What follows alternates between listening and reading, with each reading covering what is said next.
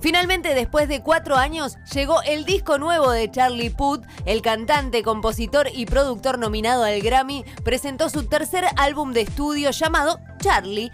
El último adelanto había sido una canción en la que se enviaba un mensaje a sí mismo, Charlie Be Quiet.